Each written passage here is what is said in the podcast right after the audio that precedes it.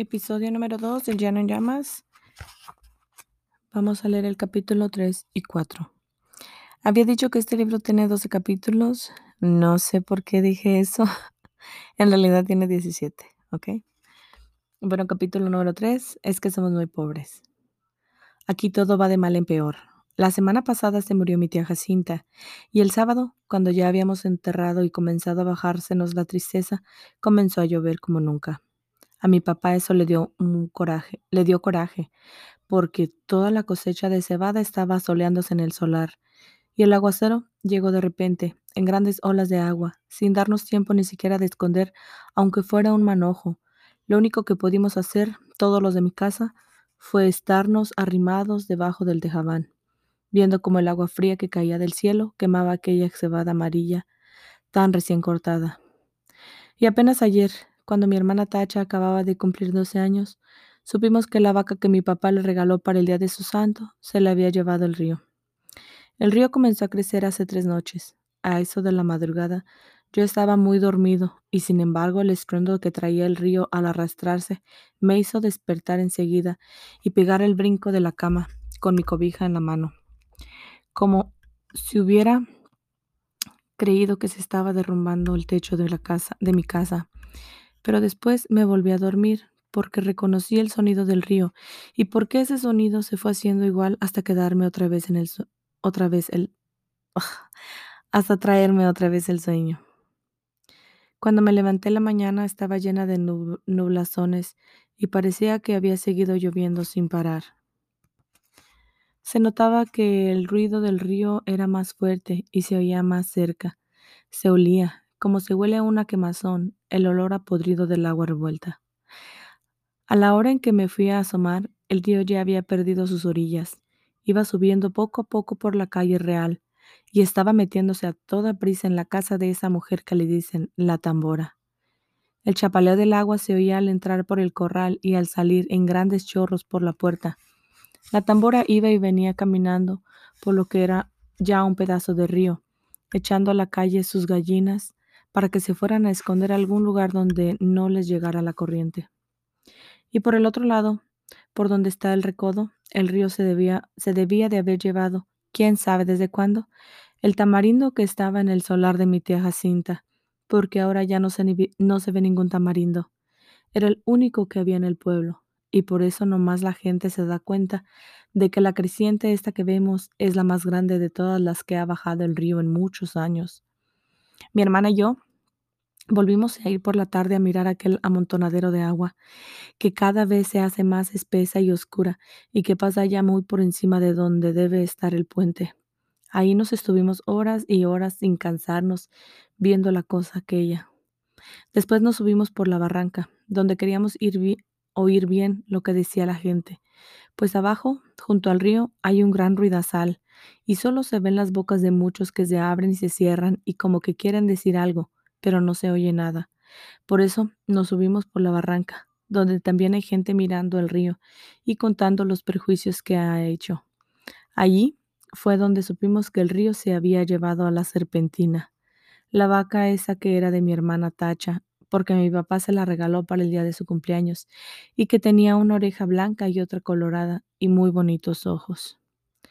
No acabo de saber por qué se le ocurriría a la serpentina pasar por el río, este, cuando sabía que no era el mismo río que ella conocía de a diario. La serpentina nunca fue tan atarantada.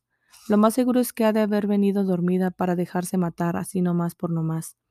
A mí muchas veces me tocó despertarla. Cuando le abría la puerta del corral, porque si no, de su cuenta, ahí se hubiera estado el día entero con los ojos cerrados, bien quieta y suspirando, como si ellos inspiraran las vacas cuando duermen.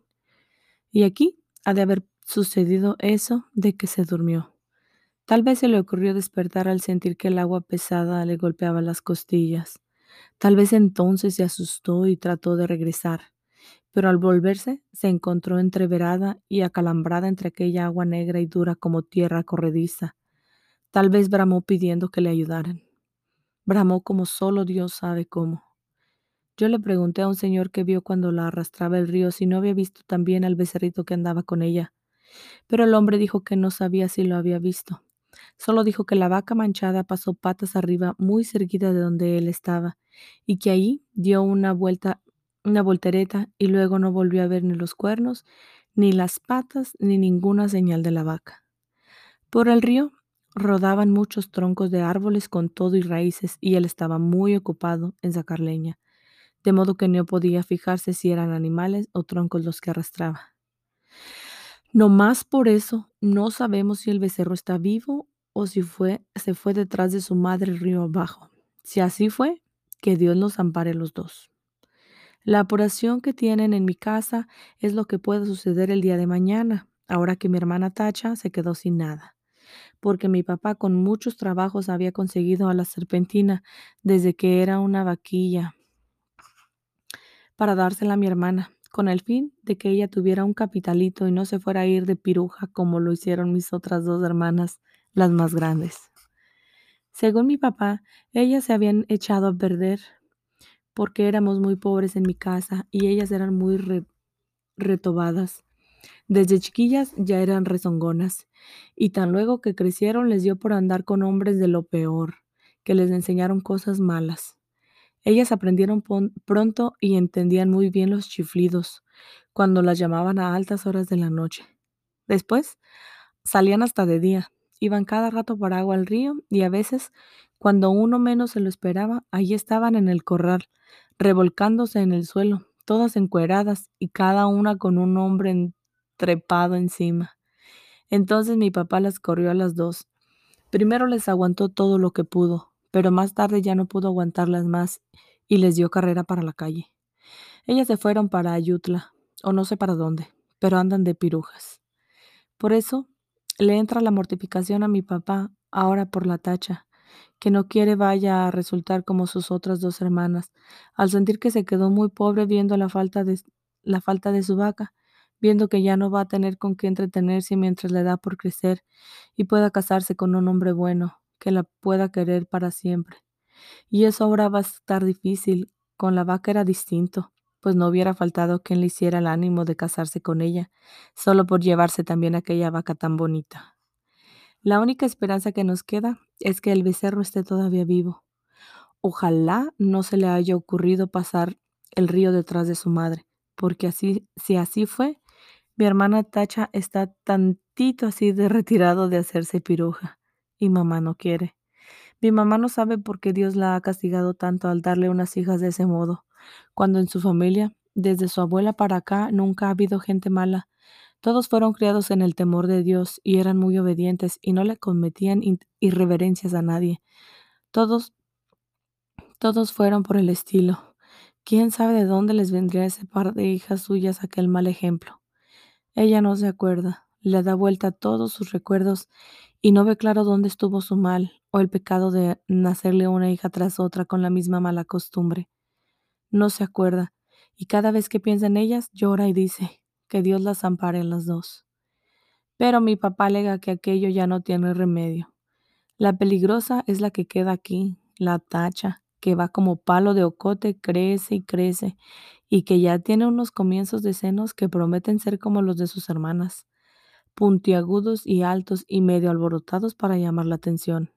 Sí, dice, le llenará los ojos a cualquiera donde quiera que la vean, y acabará mal, como que estoy viendo que acabará mal. Esa es la mortificación de mi papá. Y Tacha llora al sentir que su vaca no volverá porque se la ha matado el río. Está aquí a mi lado y con su vestido color de rosa, mirando el río desde la barranca y sin dejar de llorar. Por su cara corren chorretes de agua sucia como si el río se hubiera metido dentro de ella. Yo la abrazo tratando de consolarla, pero ella no entiende. Llora con más ganas. De su boca sale un ruido semejante al que se arrastra por la orilla del río, que la hace temblar y sacudirse todita, y mientras la creciente sigue subiendo, el sabor podrido que viene de allá salpica la cara mojada de Tacha y los dos pechitos de ella que se mueven de arriba abajo, sin parar, como si de repente comenzaran a hincharse para empezar a trabajar por su perdición. Capítulo 4. El hombre. Los pies del hombre se hundieron en la arena, dejando una huella sin forma. como si fuera la pezuña de algún animal. Treparon sobre las piedras engarruñándose al sentir la inclinación de la subida. Luego caminaron hacia arriba buscando el horizonte. Pies planos, dijo el que lo seguía. Y un dedo de menos. Le falta un dedo gordo en el pie izquierdo. No abundan fulanos con estas señas, así que será fácil. La vereda subía entre hierbas, llena de espinas y de malas mujeres. Parecía un camino de hormigas de tan angosto. Subía sin rodeos hacia el cielo se perdía allá y luego volvía a aparecer más lejos, bajo un cielo más lejano.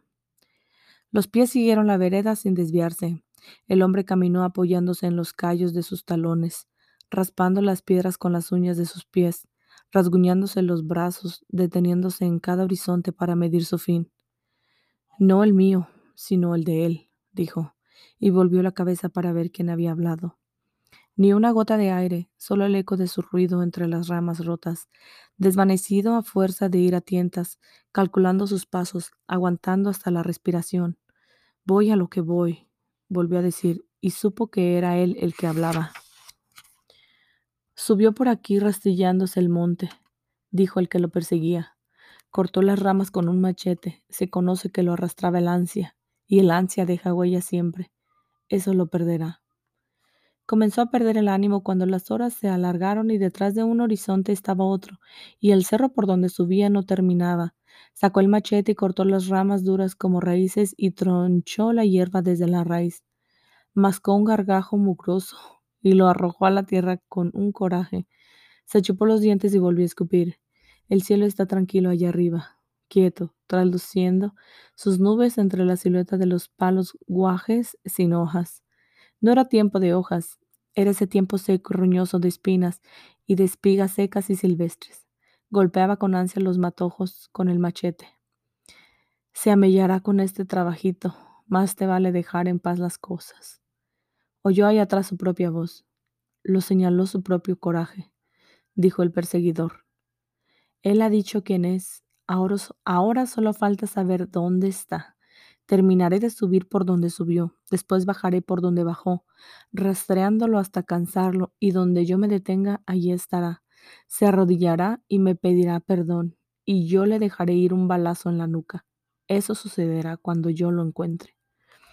Llegó al final solo el puro cielo, cenizo, medio quemado por la nublazón de la noche. La tierra se había caído para el otro lado, Miró la casa enfrente de él, de la que salía el último humo de rescoldo. Se enterró en la tierra blanda, recién removida. Tocó la puerta sin querer con el mango del machete. Un perro llegó y le lamió las rodillas. Otro más corrió a su alrededor moviendo la cola. Entonces empujó la puerta, solo cerrada la noche. El que lo perseguía dijo, hizo un buen trabajo. Ni siquiera los despertó debió llegar a eso de la una, cuando el sueño es más pesado, cuando comienzan los sueños, después del descansen en paz, cuando se suelta la vida en manos de la noche y cuando el cansancio del cuerpo raspa las cuerdas de la desconfianza y las rompe. No debí matarlos a todos, dijo el hombre. Al menos no a todos. Eso fue lo que dijo. La madrugada estaba gris, llena de aire frío. Bajó hacia el otro lado, resbalándose por el zacatal. Soltó el machete que llevaba todavía apretado en la mano cuando el frío le entumeció las manos. Lo dejó allí. Lo vio brillar como un pedazo de culebra sin vida, entre las espigas secas. El hombre bajó buscando el río, abriendo una nueva brecha entre el monte. Muy abajo el río corre muyendo sus aguas entre sabinos florecidos, meciendo su espesa corriente en silencio. Camina y da vueltas sobre sí mismo, va y viene como una serpentina enroscada sobre la tierra verde. No hace ruido. Uno podría dormir allí junto a él, y alguien oiría la respiración de uno, pero no la del río. La hiedra baja desde los altos sabinos y se hunde en el agua, junto a sus manos y forma telarañas que el río no deshace en ningún tiempo. El hombre encontró la línea del río por el color amarillo de los sabinos. No lo oía, Solo lo veía retorcerse bajo las sombras. Lo vio venir a, lo vio venir, vio venir las chachalacas. La tarde anterior se había ido siguiendo el sol, volando en parvadas se habían ido siguiendo el sol, volando en parvadas detrás de la luz. Ahora el sol estaba por salir y ellas regresaban de nuevo. Se persignó hasta tres veces. Discúlpenme, les dijo, y comenzó su tarea. Cuando llegó al tercero, le salían chorretes de lágrimas, o tal vez era sudor. Cuesta trabajo matar. El, el cuero es correoso. Se defiende aunque se haga la resignación. Y el machete estaba mellado. Ustedes me han de perdonar, volvió a decirles. Se sentó en la arena de la playa. Eso dijo el que lo perseguía. Se sentó aquí y no se movió por un largo rato. Esperó a que se despejaran las nubes, pero el sol no salió ese día, ni al día siguiente. Me acuerdo. Fue el domingo aquel en que, en que se murió el recién nacido y fuimos a enterrarlo. No teníamos tristeza, solo teníamos, solo tengo memoria de que el cielo estaba gris y que de la, y y de que las flores que llevamos estaban desteñidas y marchitas como si sintieran la falta del sol. El hombre ese se quedó aquí esperando. Allí estaban sus huellas, el nido que hizo junto a los matorrales, el calor de su cuerpo abriendo un pozo en la tierra húmeda. No debía haberme salido de la vereda, pensó el hombre. Por allá ya hubiera llegado. Pero es peligroso caminar por donde todos caminan, sobre todo llevando este peso que yo llevo este peso que ha de ver que se ha de ver por cualquier ojo que mire, que se ha de ver como si fuera una hinchazón rara. Yo así lo siento. Cuando sentí que me había cortado un dedo, la gente lo vio y yo no, hasta después. Y así ahora, aunque no quieran, tengo que tener alguna señal. Así lo siento, por el peso, o tal vez por el esfuerzo, por el esfuerzo me, tal vez el esfuerzo me cansó. Luego añadió, no debí matarlos a todos. Me hubiera conformado con el que tenía que matar. Pero estaba oscuro y los bultos eran iguales. Después de todo, así de a muchos les costará menos el entierro. Te cansarás primero que yo. Llegaré a donde quieras llegar. Llegaré a donde quieres llegar antes que tú estés ahí, dijo el que iba detrás de él. Me sé de memoria tus intenciones, quién eres y de dónde eres y a dónde vas. Llegaré antes que tú llegues. Este no es el lugar, dijo el hombre al ver el río. Lo cruzaré aquí y luego más allá y quizás salga a la misma orilla. Tengo que estar al otro lado, donde no me conocen, donde nunca he estado y nadie sabe de mí. Luego caminaré derecho hasta llegar. De ahí nadie me sacará nunca. Pasaron más parvadas de chechalacas, graznando con gritos que ensordecían. Caminaré más abajo Aquí el río se hace un enredijo y puede devolverme a donde no quiero regresar. Nadie te hará daño nunca, hijo. Estoy aquí para protegerte. Por eso nací antes que tú y mis huesos se endurecieron primero que los tuyos. Oí su voz, su propia voz, saliendo despacio de su boca. La sentí sonar como una cosa falsa y sin sentido. ¿Por qué habría dicho aquello? ¿Ahora su hijo se estaría burlando de él? ¿O tal vez no? Tal vez esté lleno de recor conmigo por haberlo dejado solo en nuestra última hora, porque era también la mía, era únicamente la mía. Él vino por mí.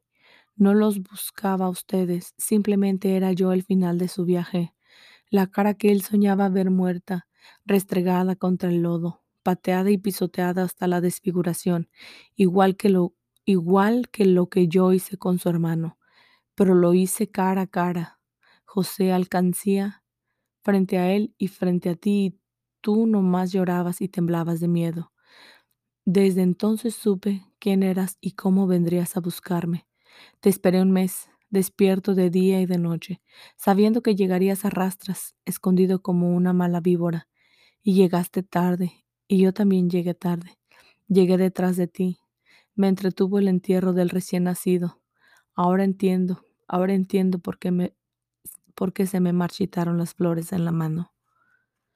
No debí matarlos a todos, iba pensando el hombre. No valía la pena echarme ese tercio tan pesado en mi espalda. Los muertos pesan más que los vivos, lo aplastan a uno. Debía de haberlos tentaleado uno por uno hasta dar con él. Lo hubiera conocido por el bigote. Aunque estaba oscuro, hubiera sabido dónde pegarle antes que se levantara. Después de todo, así estuvo mejor. Nadie los llorará y yo viviré en paz. La cosa es encontrar el paso para irme de aquí antes que me agarre la noche. El hombre el hombre entró en la angostura del río por la tarde. El sol no había salido en todo el día, pero la luz se había, se había borneado, volteando las sombras. Por eso supo que era después del mediodía. Estás atrapado, dijo el que iba detrás de él y que ahora estaba sentado a la orilla del río. Te has metido en un atolladero, primero haciendo tu fechoría y ahora yendo hacia los cajones, hacia tu propio cajón. No tiene caso que te siga hasta allá. Tendrás que regresar en cuanto te veas encañonado. Te esperaré aquí.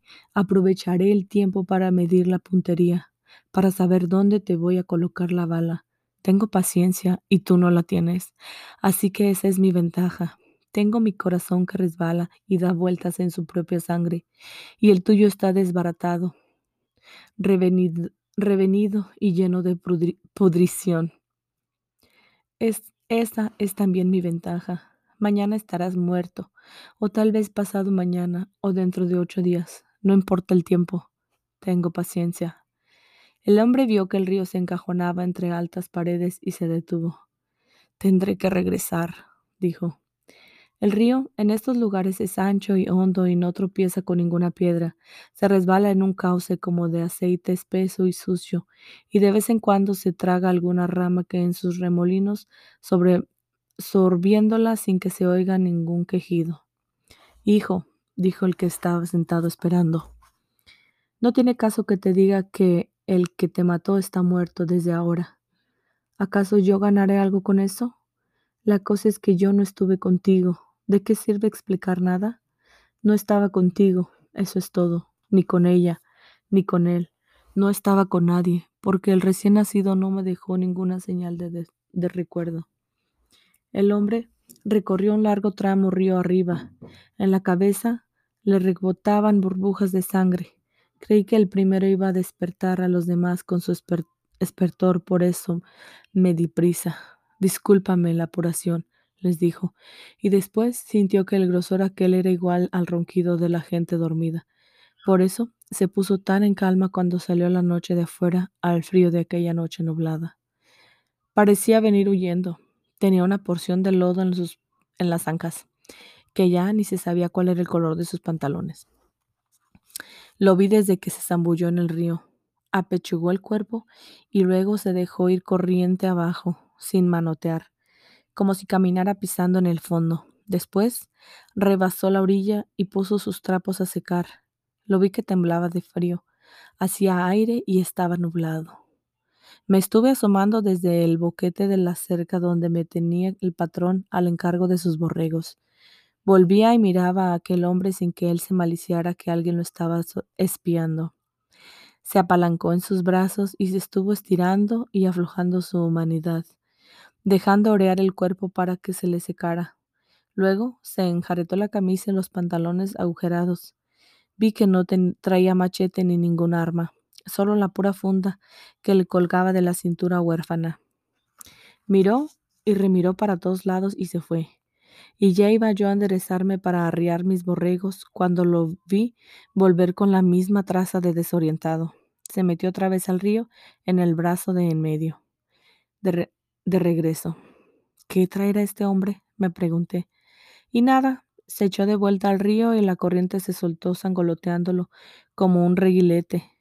Y hasta por poco y se ahoga. Dio muchos manotazos y por fin no pudo pasar y salió allá abajo, echando buches de agua hasta desentriparse.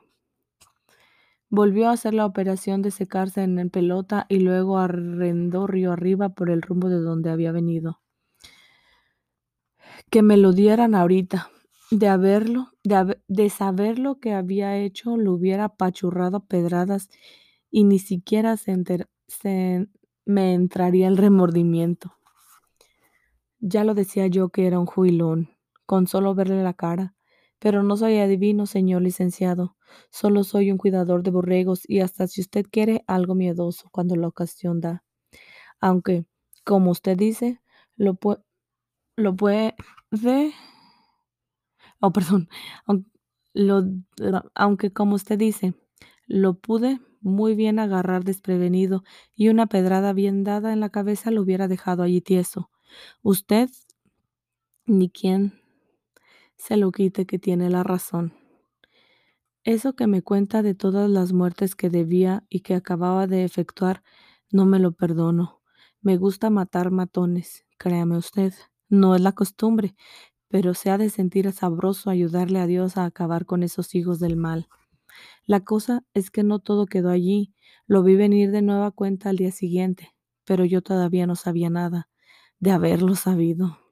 Lo vi venir más flaco que el de antes, con los huesos afuerita del pellejo, con la camisa rasgada. No creí que fuera él, así estaba de desconocido. Lo conocí por el arrastre de sus ojos, medio duros, como que lastiman. Lo vi beber agua y luego hacer buches como quien está enjuagándose la boca. Pero lo que pasaba era que se había tragado un buen puño de ajolotes, porque el charco donde se puso a sorber era bajito y estaba plagado de ajolotes. Debía de tener hambre. Le vi los ojos, que eran dos agujeros oscuros como, como de cueva. Se me arrimó y me dijo, ¿Son tuyas esas borregas?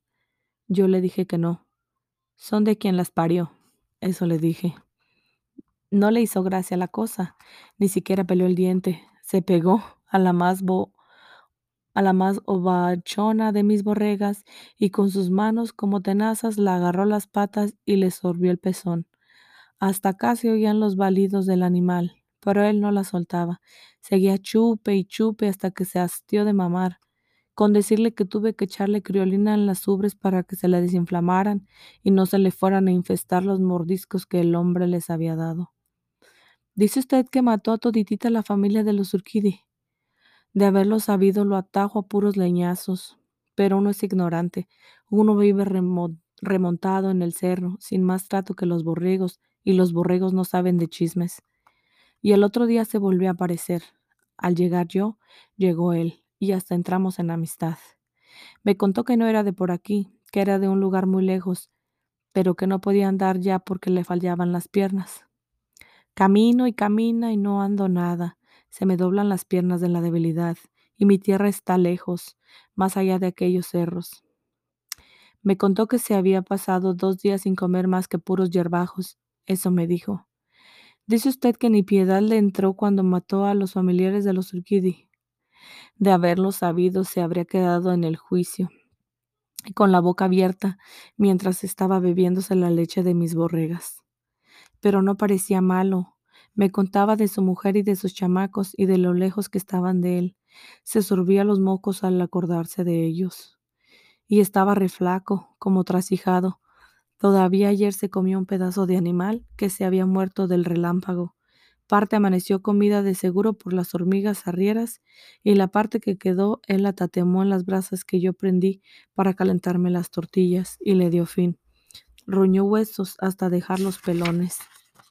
El animalito murió de enfermedad, le dije yo, pero como, ni si, pero como si ni me oyera, se lo tragó enterito, tenía hambre. Pero dice usted que acabó con la vida de esa gente de haberlo sabido, lo que es ser ignorante y confiado. Yo no soy más que borreguero y de ahí en más no sé nada. Con decirle que se comía mis mismas tortillas y que las embarraba en mi mismo plato. De modo que ahora que vengo a decirle lo que sé, yo salgo encubridor. Pues ahora sí. ¿Y dice usted que me va a meter en la cárcel por esconder ese individuo? Ni que yo fuera el que mató a la familia esa. Yo solo vengo a decir lo que allí en un charco del río está yo solo vengo a, decir que, a decirle que allí en un charco del río está un difunto. Y usted me alega que desde cuándo y cómo es y cómo es y de qué modo es ese difunto. Y ahora que y ahora que yo se lo digo, salgo encubridor, pues ahora sí.